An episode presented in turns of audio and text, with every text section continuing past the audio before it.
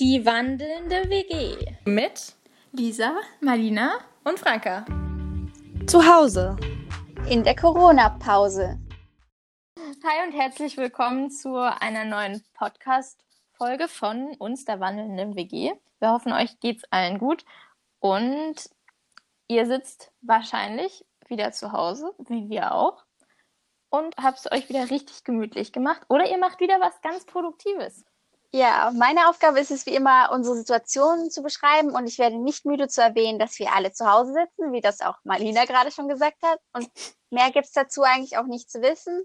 Social Distancing ist immer noch das Motto und ja. Wir haben uns heute überlegt, dass wir über unsere nächste Station auf unserer Reise reden, nämlich Sofia, also die Hauptstadt von Bulgarien.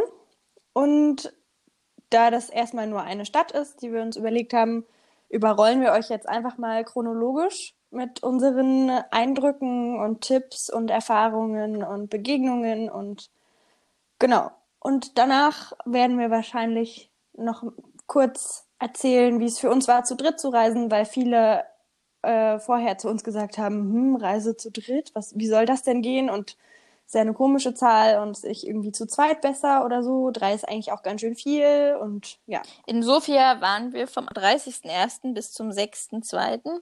beziehungsweise 31.01., denn wir sind über Nacht gefahren. Das war wahrscheinlich so die schlimmste Busfahrt, die wir hatten, fand ich jedenfalls. Ja, ich auch. Ich nicht. Also wir sind irgendwie da mitten in der Nacht auch gefühlt noch angekommen. Wir sollten eigentlich 6.30 Uhr ankommen und sind eine Stunde früher angekommen und dann saßen wir da am Busbahnhof. Es war eiskalt und wir konnten halt noch nicht in die Stadt reinfahren, weil ich unserem Airbnb halt geschrieben hatte, dass sie so gegen 8, 9 kommen und da kann man ja dann auch nicht um 6 auftauchen und erwarten, dass da dann schon jemand ist. Und deshalb war mein erster Eindruck erstmal, als wir dann da in diesem Busbahnhof saßen und mit unseren Rucksäcken und total übermüdet. Es ging ja dann auch lustig weiter, als wir es dann irgendwie geschafft haben, zu unserem Airbnb zu kommen, kamen wir ja erstmal eine Stunde oder so nicht rein. Und es war allen arschkalt und sind die Zähne abgefroren, wirklich. Also ich konnte meine jedenfalls nicht mehr spüren. Und wir standen halt vor dem Haus und ja, es war irgendwie niemand da. Und eigentlich sollte uns irgendwie die Mutter oder die, genau die Mutter des Gastgebers sozusagen reinlassen. Also das war eine bewohnte Wohnung, die einfach gerade nicht genutzt wurde und deswegen wurde die halt sozusagen vermietet. Und ja, uns wurde gesagt, wir werden dann reingelassen und wir sollen da halt warten. Und wir hatten halt auch keinen Namen und gar nichts. Und irgendwie sind wir dann zum Glück, also haben wir dann irgendwie geschafft, den Namen rauszufinden und sind dann, also konnten dann klingeln und dann stellte sich heraus, die war auch schon die ganze Zeit da, die Mutter. Und ja, wir haben da wirklich eine Stunde vorher in der Käse gewartet. Genau, und ja, also mein Eindruck war auch ziemlich kalt. Aber die Gegend, in der wir gewohnt haben, war eigentlich echt ganz schön. Ziemlich ruhig, aber nicht so weit weg von der Innenstadt. Ja, also bei mir war der erste Eindruck natürlich ähnlich. Kalt, müde, vielleicht auch noch hungrig. Aber was mich gefreut hat, sind die kyrillischen Buchstaben. Ich glaube, wir haben es vielleicht schon mal erwähnt. Ich habe vorher drei Monate Russisch gelernt, da ist nicht viel hängen geblieben, aber das Alphabet konnte ich dann zum, zum Glück noch lesen. Und das hat mich voll gefreut, irgendwie so vertraut ist, aber etwas zu sehen, was man kennt. Und das Gefühl zu haben, ich habe nicht drei Monate umsonst gelernt, war eigentlich ganz schön. Auch wenn da sehr viel immer noch in lateinischen Buchstaben war. Und ich denke, ohne Klage kommen, ohne dass wir Kyrillisch lesen. Aber es war auf jeden Fall immer mal wieder ganz nützlich. Nicht zuletzt im Supermarkt, aber dazu kommen wir später. Ja, dann könnte ich erzählen, wie wir dann reingelassen wurden von der Mutter des Besitzers. Die Mutter konnte kein Wort Englisch oder Deutsch, aber sie hat trotzdem versucht, mit uns zu kommunizieren und tatsächlich haben wir es irgendwie geschafft zu verstehen, dass sie tatsächlich schon in Deutschland Urlaub gemacht hat, dass sie sich dort Berlin, Leipzig und Weimar angeschaut hat, aber leider nicht Dresden, obwohl ich das immer empfehlen würde für alle, die nach Deutschland kommen. Aber wir hatten sie hat versucht, noch mehr mit uns zu kommunizieren, aber das hat dann einfach nicht funktioniert, weil mit Händen und Füßen kommt man halt nur einen gewissen Schritt weit. Aber sie hat uns noch Kekse geschenkt. Stimmt, das war sehr lieb von ihr. Also wir haben erstmal irgendwie noch zwei Stunden unnütz rumgelegen und waren müde und wollten nicht aufstehen, aber dann mussten wir doch was zu essen kaufen. weil wir sonst verhungert wären. Und deswegen sind wir einkaufen gegangen und es war nicht so leicht, sich da zurechtzufinden. Also 80 Prozent des Supermarktes bestanden aus Keksregalen. Oh, Oh, und ich habe meine Kekse nicht gefunden. Kurz zu erklären, wir waren vorher, Mali und ich, mit unserem Jahrgang auf Abifahrt und das war auch Bulgarien und da gab es so Zimtkekse und das klingt ein bisschen eklig, aber die waren super lecker und also ich mag eigentlich gar keinen Zimt, aber mir haben sie trotzdem geschmeckt. Und wir dachten, wir finden die vielleicht, wenn wir wieder in Bulgarien sind, aber haben wir nicht gefunden.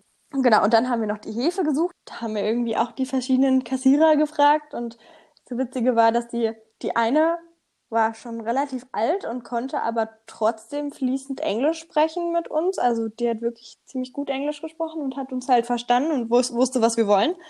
Konnte uns aber nicht sagen, wo die Hefe ist. Und die andere war so eine ganz junge, die hat kein Wort Englisch verstanden und wusste aber, wo die Hefe ist. Und irgendwie haben wir es dann geschafft, das zu koordinieren und haben am Ende Hefe gefunden.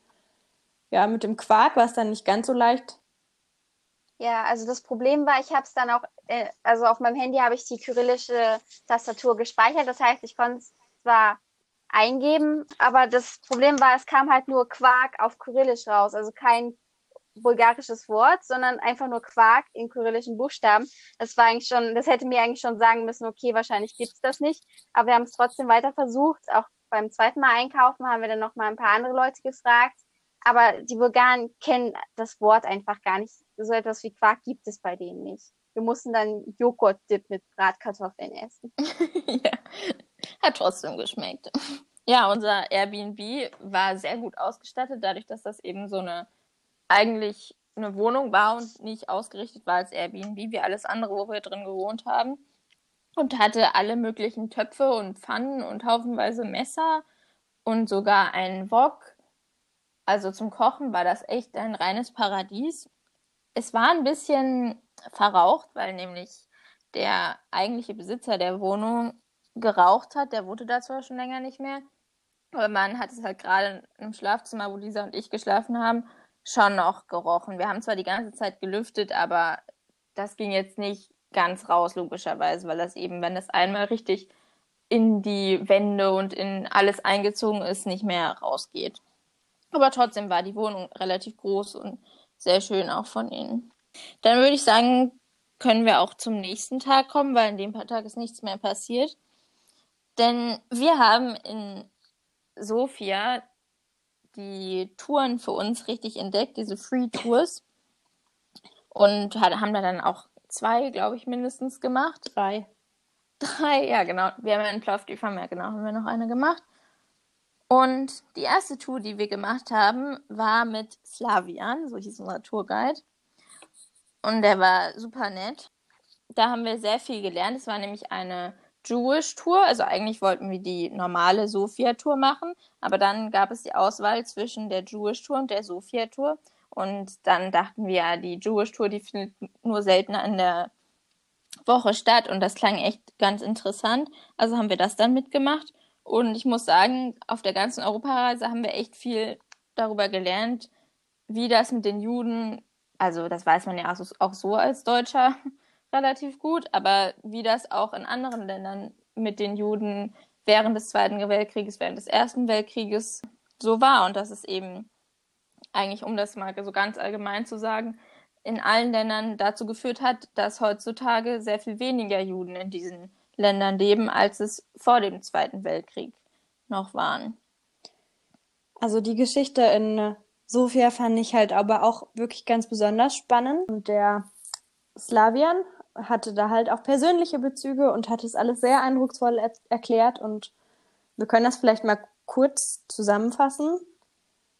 Weil gerade die Geschichte ähm, vom Zweiten Weltkrieg finde ich auch ziemlich gut.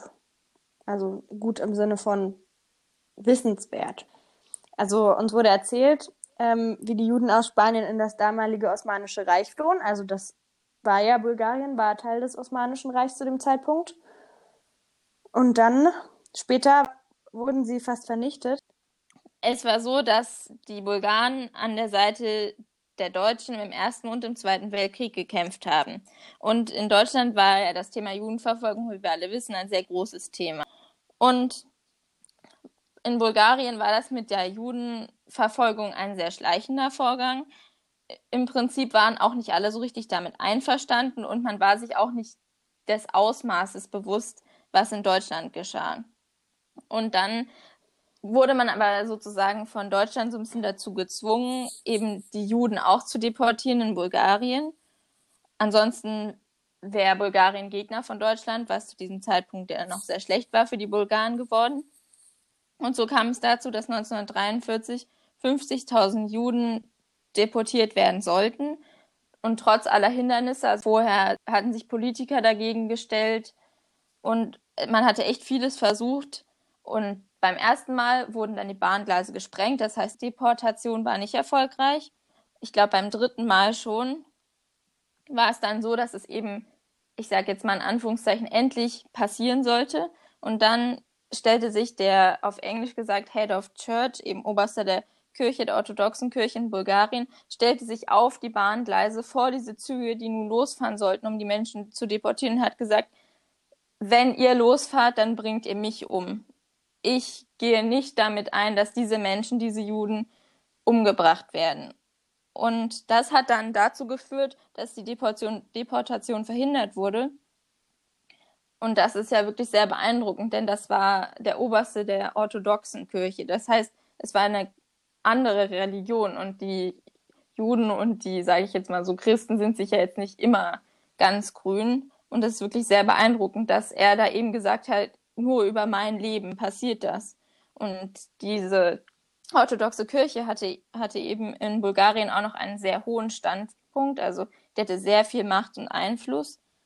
Und dadurch ist es dann eben nicht passiert. Und das war wirklich super beeindruckend, als wir das gehört haben, wie Slavien das erzählt hat.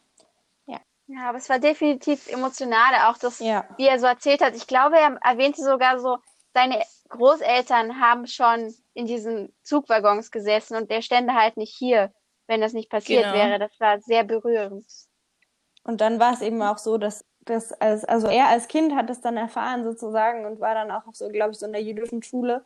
Aber seine Mutter wusste davon gar nicht, dass ihre Eltern Juden sind, weil das irgendwie totgeschwiegen wurde nach dem Zweiten Weltkrieg.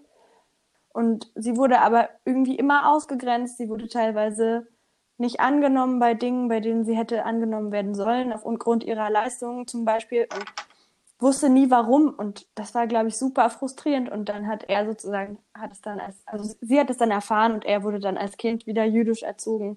Also im Kommunismus war ja Religion einfach nicht besonders angesehen und der Kommunismus hat immer versucht, Religion möglichst auszugrenzen und so war es eben auch dort, hat man, haben die das halt zum eigenen Schutz der Kinder gemacht und so ist dann, ist dann auch das Judentum total zurückgedrängt worden, sodass von 500 Synagogen nur noch zwei übrig sind und das ist ja schon krass von 500 Synagogen. Und es sind insgesamt nur noch 3000 Juden in ganz Bulgarien heutzutage. Das kommt halt auch der, die konnten zwar ihre, ich glaube, es waren ungefähr 50.000 Juden alle vom Nationalsozialismus bewahren, aber als sich dann der Kommunismus so angekündigt hat, sind halt 95 Prozent dieser Geretteten nach Israel ausgewandert. Ja. Und deswegen gibt es trotzdem nur noch sehr wenig Juden in Bulgarien. Ja, genau. 1989 ist dann eben nach dem Fall der Berliner Mauer auch der Kommunismus in Bulgarien zusammengebrochen. Jetzt vielleicht nochmal so allgemein zu Sofia in den 90er Jahren war es halt wohl sehr schwierig. Es waren sehr arme Jahre, viel Chaos. Irgendwie hat der Sohn der Fürstenfamilie mit den Kommunisten so halb zusammen regiert und es war wie in vielen anderen osteuropäischen Ländern eben auch, dass diese kommunistischen Mächte zwar im Prinzip gestürzt wurden, aber sie hatten eben doch noch sehr viel Einfluss und dadurch waren immer die Anfangsjahre auch dort sehr schwierig. Aber diese jüdische Community, habe ich mir hier aufgeschrieben, hat sich in dieser Zeit dann so ganz langsam wieder aufgebaut, ist halt heute vielleicht wieder im Kleinen am Florieren und auch jüdische Schulen haben sich dann wohl aufgebaut. Was ich noch in Erinnerung behalten habe, war auch, dass äh, in Israel gibt es ja bei Tel Aviv noch einen Teil, ich weiß nicht so genau, das gehört, glaube ich, sogar zu, zu Tel Aviv dazu, der ist Jaffa und in Jaffa gibt es äh, wiederum ein, ganzes Viertel, wo, glaube ich, bulgarische Juden sich angesiedelt haben und was auch immer noch, also wo immer noch die Nachfahren sozusagen von denen leben.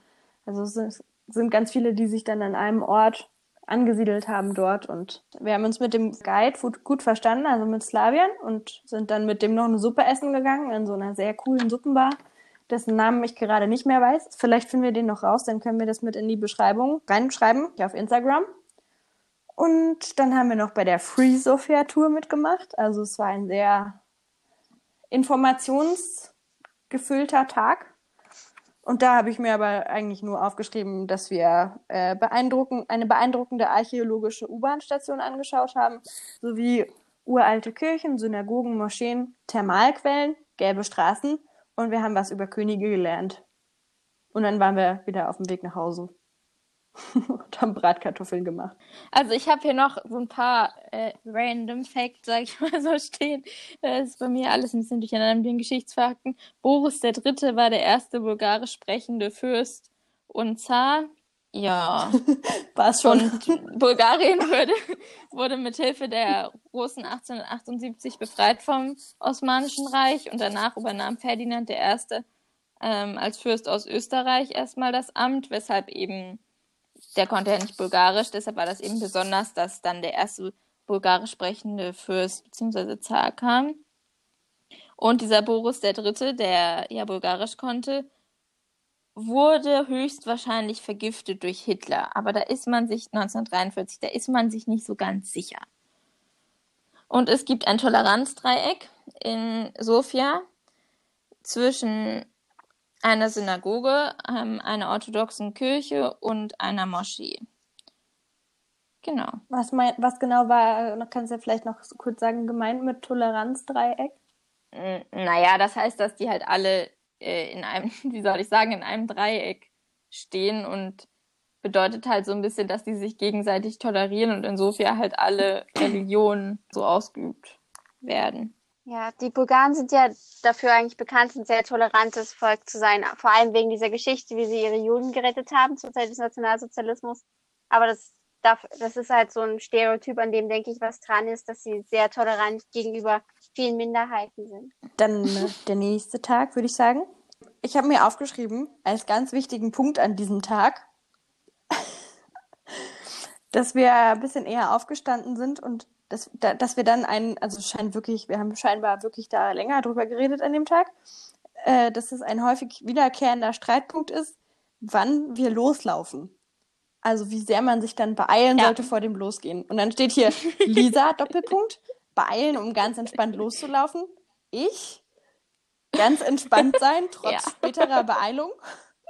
Und Mali, Doppelpunkt, macht friedlich beides mit. Also ich habe mich ja auch gerne viel in die Diskussion mit eingelassen, aber das war eines der Themen, wo ich mir dann dachte, naja, komm, ich stehe daneben und lass sie diskutieren. Ja, naja, mir fiel es halt sehr schwer. Ich bin, ich bin definitiv kein äh, eiliger Mensch. Da könnte meine Familie fragen. Ich treibe regelmäßig in die Weißglut. Aber ich habe halt so versucht, konstant was zu machen.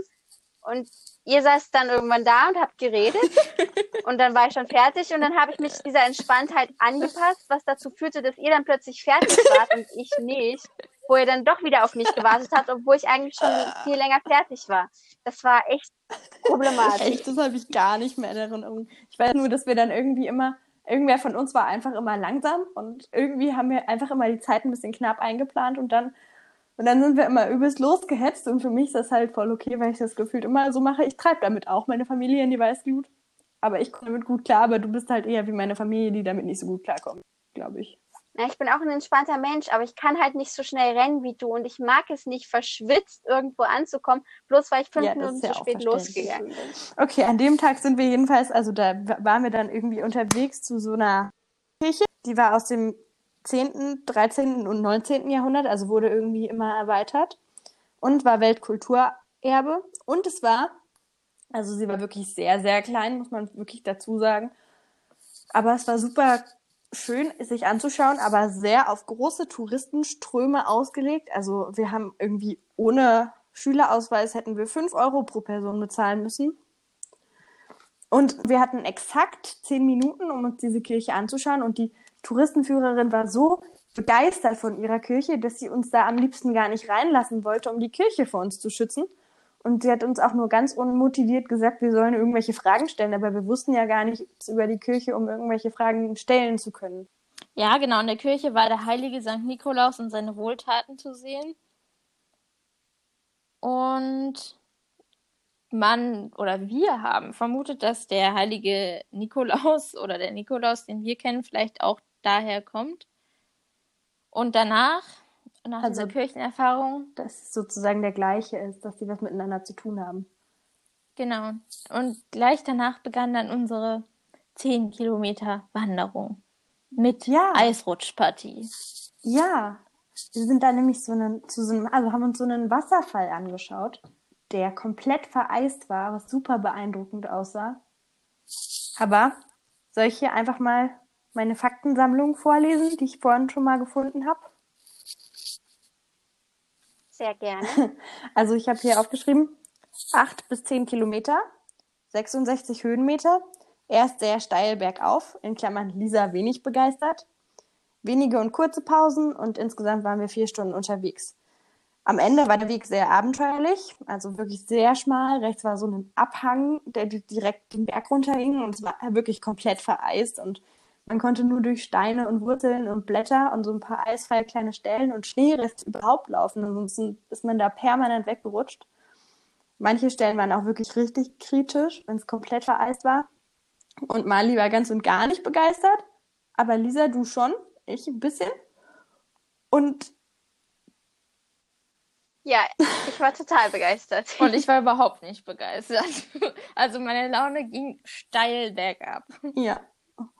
Und deswegen haben wir diese Wanderung auch alle sehr unterschiedlich in Erinnerung, was ich auch noch krass fand. Also dort waren ganz viele Jugendliche und ganz viele von denen haben das halt auch so überhaupt nicht ernst genommen, so mit diesem Abgrund und diesem Eis und die sind da so rumgeschlittert und hingestürzt. Manche kamen dann noch irgendwie mit, rechts mit in der Hand eine, eine, ein Energy Drink und links an der Hand irgendwie die Freundin, die dann die ganze Zeit hingeklatscht ist. Die sind dann irgendwie fast zu zweit den Berg runtergerutscht. Und, und dann sind die halt wirklich auch auf dem Weg da um nach oben 16 gewesen. Uhr? Genau, als es schon dunkel wurde. Und wir dachten uns so, Leute, wenn ihr da oben ankommt, ist es wahrscheinlich schon so dämmerig, dass ihr den Weg nicht mehr runterkommt, solange es noch hell ist. Und es war schon hell, wirklich nicht. Also nicht so, dass man da, also ich würde da jedenfalls nicht im Dunkeln runterlaufen. Ja. Und es war der dritte, zweite. Es war mitten im Winter. Ja, aber das hat uns auch sehr fasziniert, weil es waren eigentlich nur Jugendliche. Also manche ein bisschen älter als wir, aber wahrscheinlich keiner über 30. Und das sind wir so vom Wandern jetzt nicht gewöhnt, dass wir dann nur Leute in unserem Alter haben und alle so schlecht vorbereitet. Also ich weiß nicht, ob das ein geheimer Jugendtreff war oder was die alle dort wollen. Ja, es waren auch richtig viele so Studentengruppen und es gab auch noch eine zweite Route offensichtlich runter, als wir dann bei dem Wasserfall waren. Die sah aber jetzt von oben nicht weniger steil aus. Sind wir dann die gleiche auch wieder zurückgegangen. Das war die kürzere Ja. Route, die noch ein bisschen steiler ist.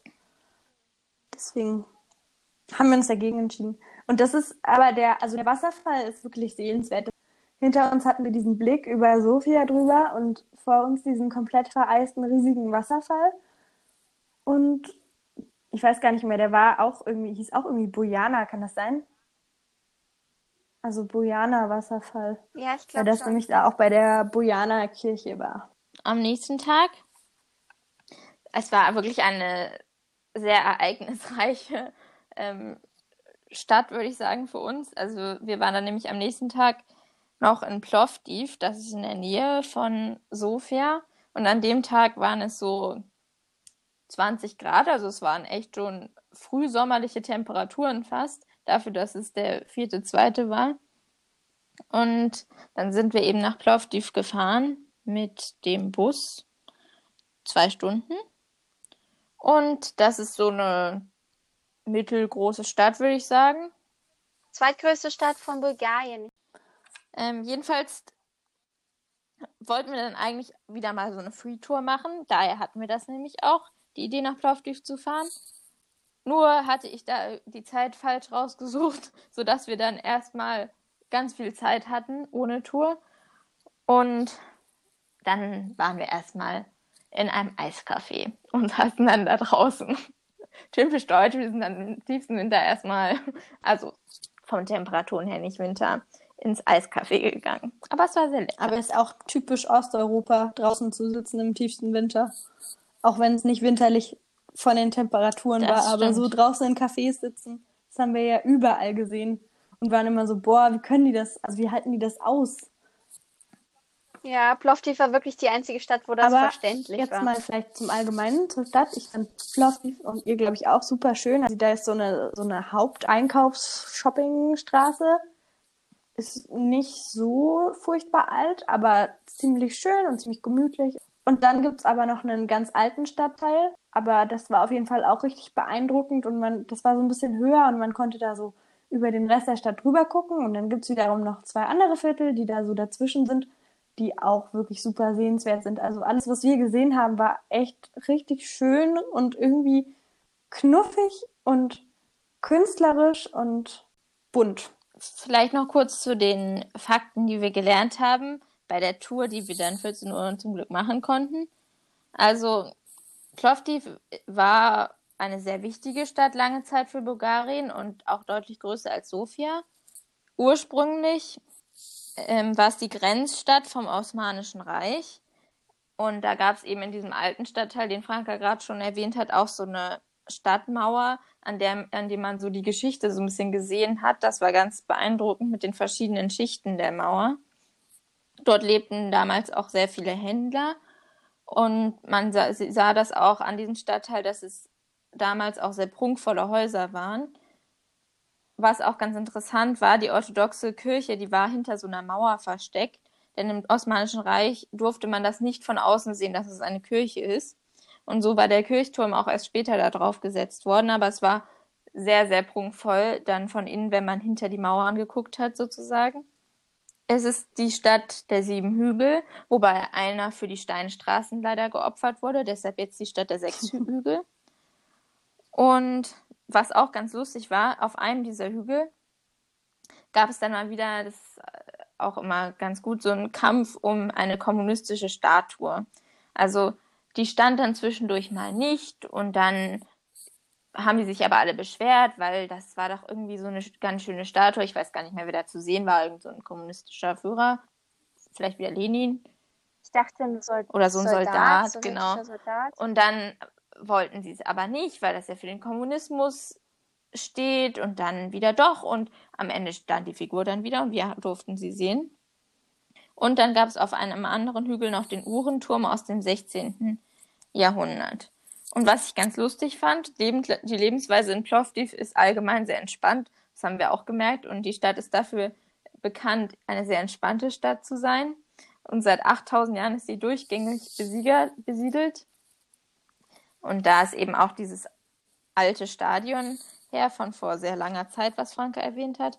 Und es gab da so einen Casanova von Plovdiv, der nach seinem Tod 1980 eine eigene Statue bekommen hat. Also die sitzt dann auf dieser Shoppingmeile eben am Rand und das ist so ein Mann mit so einer Kapuze und man sagt zu ihm, dass er Eilak praktizierte, was so viel heißt wie Chillaxen auf Englisch gesagt und das den gesamten Tag lang. Und er war zu jedem freundlich, der vorbei, vorbeigekommen ist und dem er begegnete. Der saß da wohl immer am am Straßenrand und wenn man ihm über das Knie gestreichelt hat, dann sollte das Liebesglück bringen, also über die Statue über das Knie.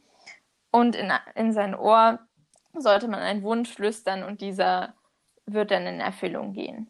Ja. Damit, finde ich, könnten wir eigentlich Ja. auch schon zum nächsten Tag kommen, dass sie nicht total Am nächsten Tag waren wir im Rila-Gebirge. Ja, und im Rieler Kloster.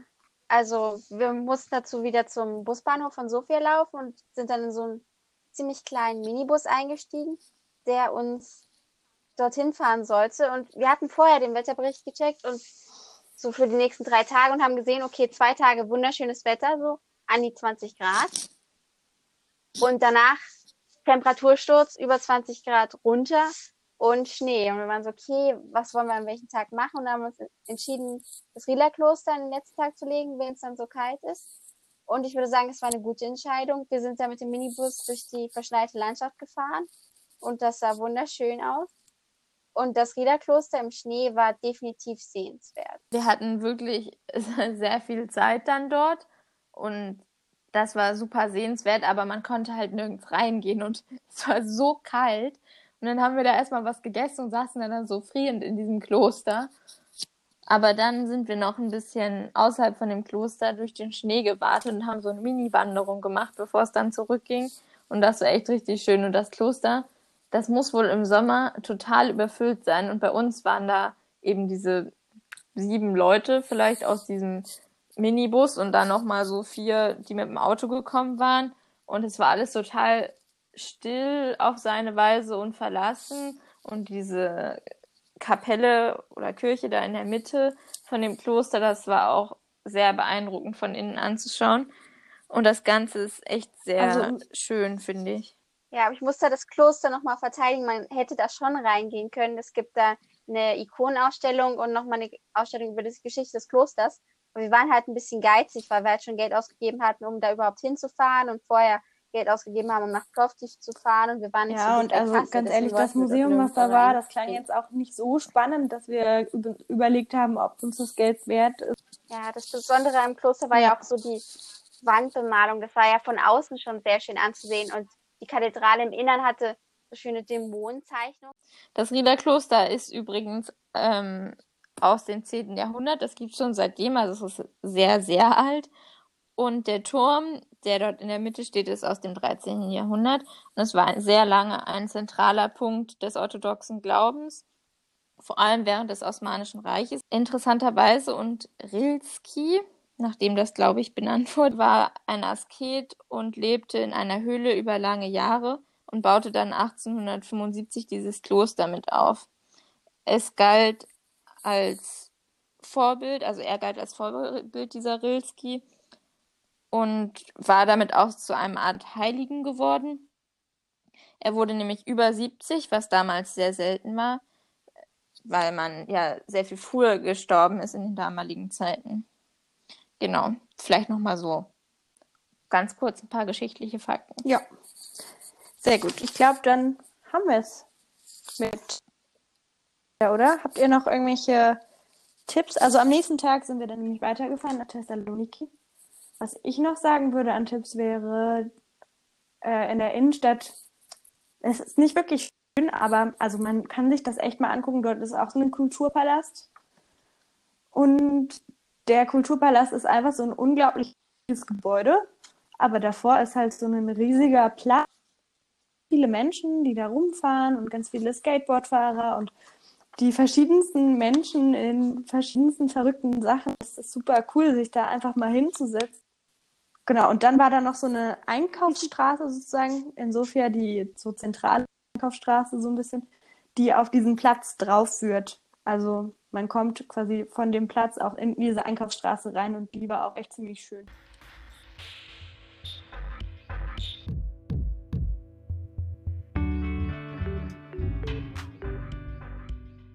Dann würde ich sagen, kommen wir mal noch äh, zu Na unserem gut. Thema äh, wie es für uns war, zu dritt zu reisen. Zu dritt hat man halt eine gute Entscheidungsfindung. Also man hat irgendwie immer zwei Leute mindestens, die die gleiche Meinung haben, vermutlich. Also es gibt selten drei Meinungen.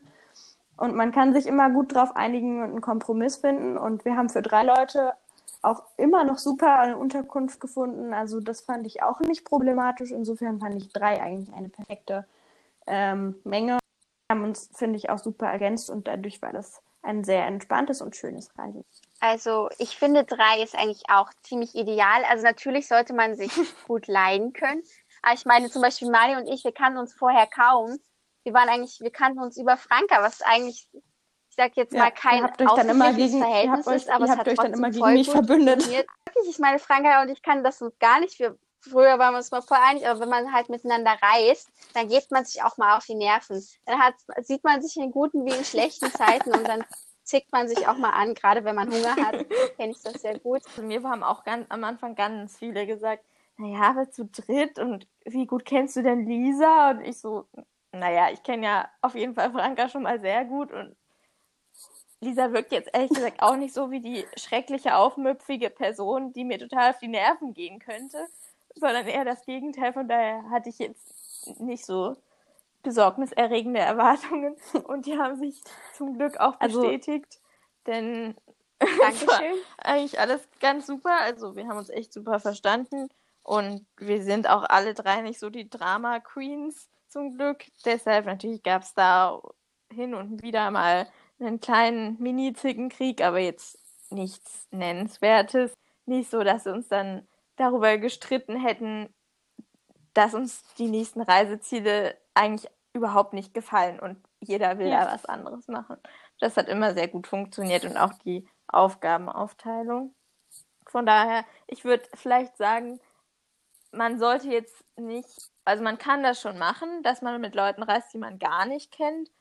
Aber ich finde schon ganz gut, wenn man jetzt so viel Zeit mit denen verbringen möchte und das auch geplant macht, dass man dann Spricht auch ein bisschen für, für, für. Also ich sehe das ein bisschen als Kompliment, dass ihr euch so gut versteht. Und dass das alles so gut funktioniert hat, weil ich euch da Ja, irgendwie genau. auch, glaube ich, richtig eingeschätzt habe. Und das hat mich dann auch so ein bisschen gefreut. Ja, ich meine, wenn es beim Reisen funktioniert, dann funktioniert es immer, weil Reisen ist zwar wunderschön, aber es ist auch eine Belastungsprobe. Und wenn man sich auch noch leiden kann, nachdem man äh, Nächte zusammen verbracht hat, wo man keinen Schlaf hatte, weil man die ganze Zeit mit Zug gefahren ist, oder wenn man gerade halb am Verhungern ist und sich nach einer kleinen Zigarette trotzdem noch leiden kann und eigentlich 24-7 aufeinander hockt und maximal eine Wohnung mit zwei Zimmern hat. Wenn man sich Und dann immer noch leiden sehr, kann, dann sehr hat man die zusammen. richtigen Reisepartner gefunden. Mhm. Dann zum Tipp der Woche, würde ich sagen. Tipp der Woche. Mein Tipp der Woche ist, dass man mal dankbar dafür ist, was man denn so hat in dieser Zeit. Also man tendiert ja sehr dazu, die ganze Zeit rumzumeckern.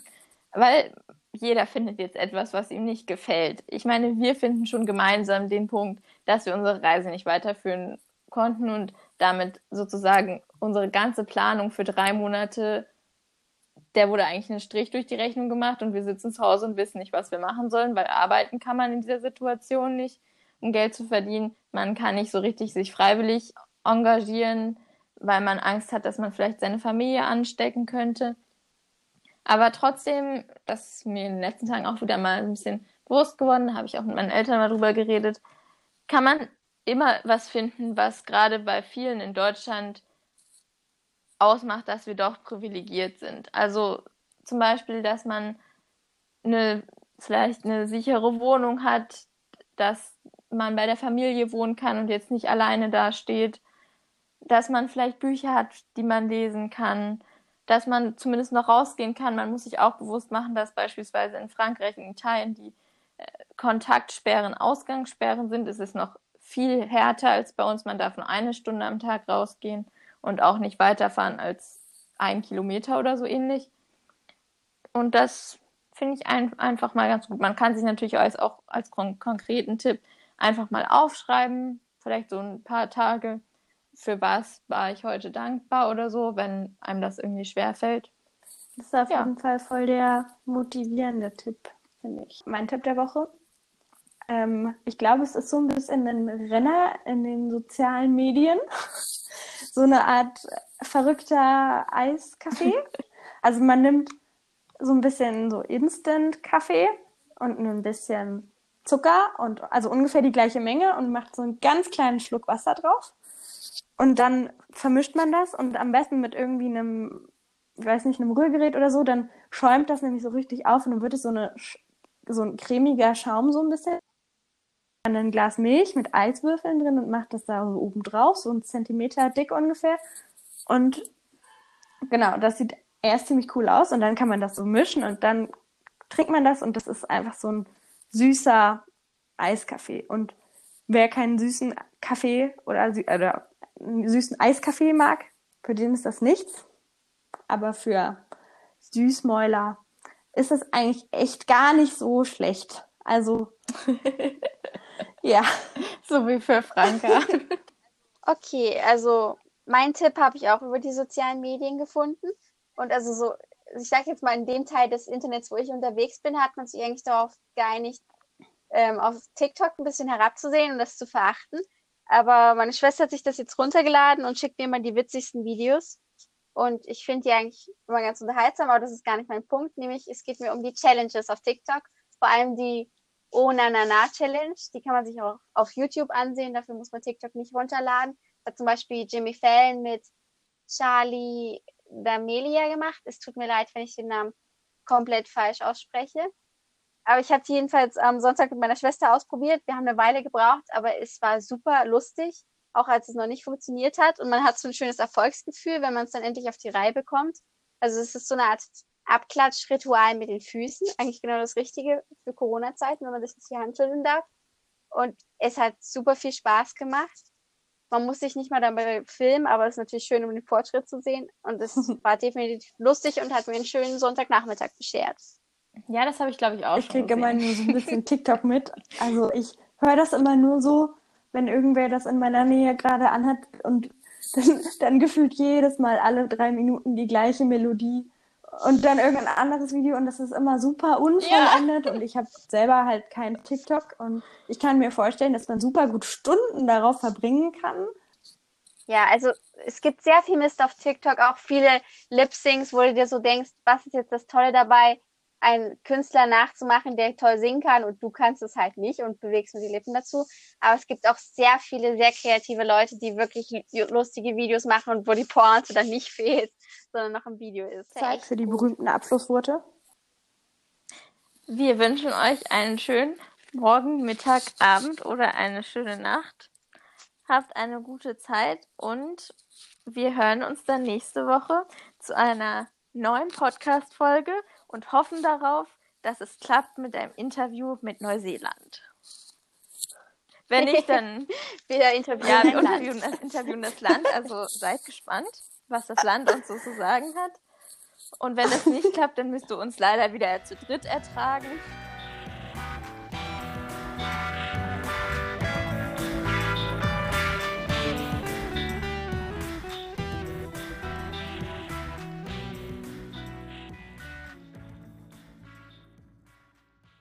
Alle unsere Podcast-Folgen werden untermalt durch die Musik von Alex Frankas Patchwork-Vater und ihr findet ihn auf Spotify unter Fast und, das heißt das kleine Wort Fast, F-A-S-T, mit einem Und-Zeichen dahinter. Also schaut vorbei und unterstützt ihn. Dankeschön!